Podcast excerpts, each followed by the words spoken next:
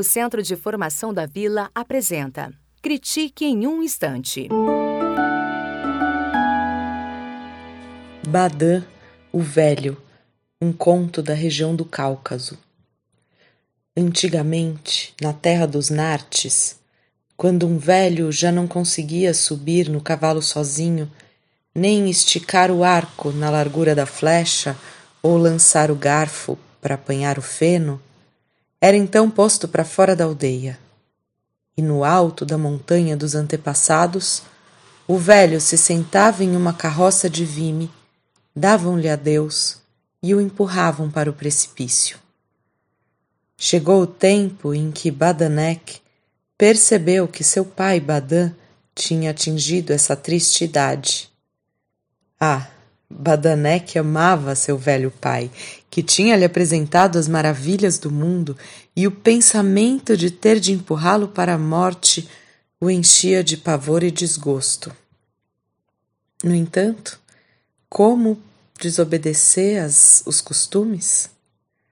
Com um nó na garganta, entrançou a carroça de Vime Agarrou o velho Badam pela mão e levou-o até a montanha.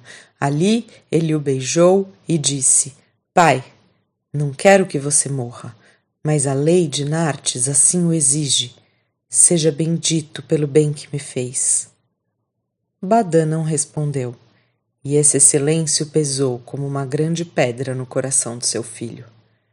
Badanek o ajudou a sentar-se na carroça e, com um empurrão rude, atirou seu pai para o vale rochoso e profundo.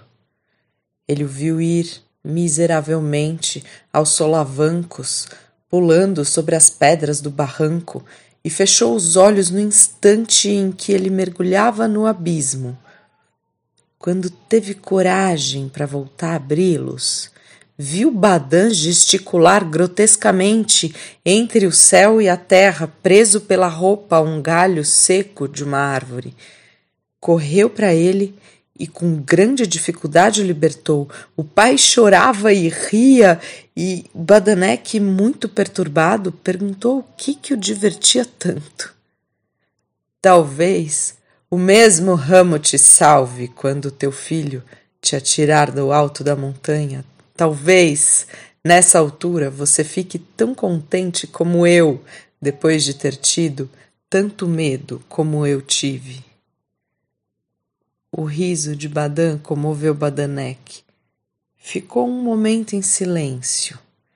Depois sacudiu a cabeça e murmurou: Pai, eu não vou te empurrar uma segunda vez para o precipício. Que os nartes façam de mim o que quiserem. Na verdade, meu filho, não tenho mesmo prazer em viver sem nada para fazer. Uma existência inútil é pior do que a morte. Mas será verdade que já não posso servir, prestar nenhum serviço aos vivos? Pensa nisso. O meu corpo está fraco, é claro, mas a minha velha cabeça é uma taça cheia de bela sabedoria. Badanek levou o pai para uma caverna na montanha na sombra do teto, instalou uma grossa liteira de folhas secas. Depois disse: Você vai viver aqui. Não se mostre para ninguém. Se os Nartes souberem que violei a, a tradição, me põe para fora da aldeia. Duas vezes por semana te trarei o que comer. Apertou o pai contra o peito forte e voltou aos trabalhos diários. Passaram-se dois anos Aconteceu que na terceira primavera todos os frutos dos pomares ao redor da aldeia murcharam de uma só vez. A desolação foi grande entre os homens. Reuniram-se, interrogaram as árvores, a terra, o céu, mas ninguém conseguiu encontrar o remédio para aquela praga. Então Badanek foi visitar o pai. Sentou-se encostado na parede da caverna e de cabeça baixa lhe pediu conselho. O velho disse: No coração da floresta há duas árvores de frutos perfeitas, uma macieira e uma pereira. Vamos colher esses frutos e você semeará sementes. Árvores novas brotarão imediatamente, mil vezes mais belas e vigorosas do que as dos velhos pomares. Como sabe disso? perguntou Badanek, admirado. Badan sorriu. Foram juntos por um caminho secreto. Nessa mesma noite foram enterradas as sementes e no dia seguinte as folhagens, as folhagens floriram. Felicitaram Badanek, o salvador da colheita. Algumas mulheres lhe perguntaram onde que ele aprendera esse saber, mas ele não respondeu. Um mês mais tarde, morreram na mesma noite todos os carneiros dos rebanhos. Os pastores, assustados, vieram imediatamente bater na porta de Badanek. A sua ciência é grande, nos ajude. Sem cordeiros para nascer, como viveremos no ano que vem? Badanek prometeu refletir. Assim que as luzes das casas se apagaram, dirigiu-se até a caverna, onde encontrou seu pai adormecido. Ele o acordou, contou do desastre e perguntou o que era preciso fazer. Conheço o campo onde o gênio dos rebanhos leva seus carneiros para pastar. Vou te dizer como chegar até lá e você leva todas as ovelhas da aldeia, que em pouco tempo ficarão grávidas.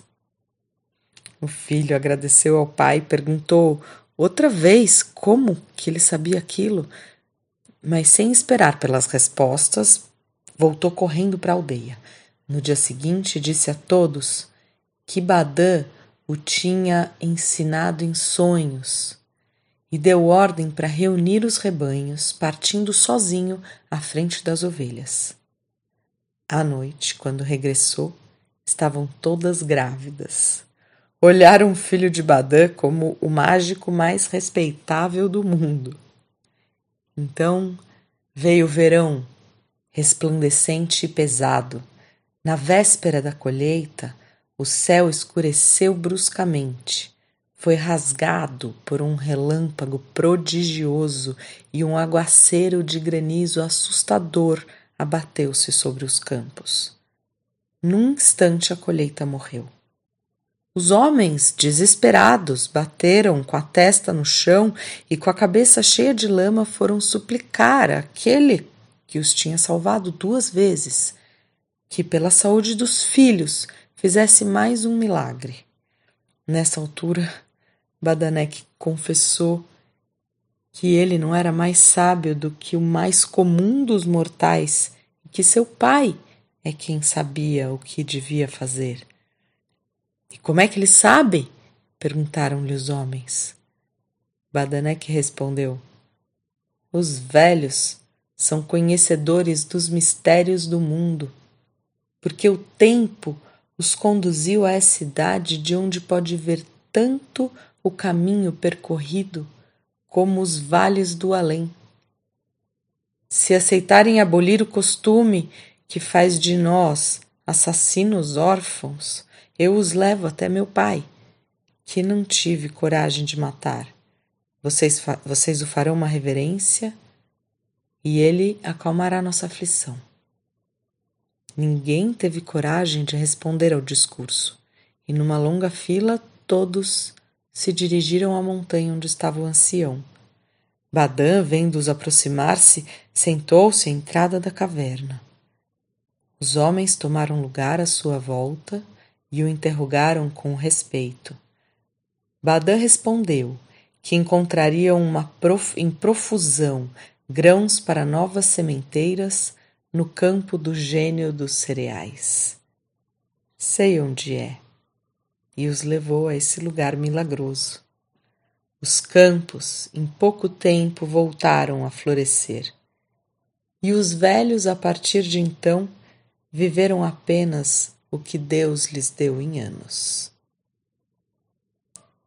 Eu sou maior do que era antes, estou melhor do que era ontem. Eu sou filho do mistério e do silêncio. Somente o tempo vai me revelar quem sou. O Centro de Formação da Vila apresentou Critique em um Instante.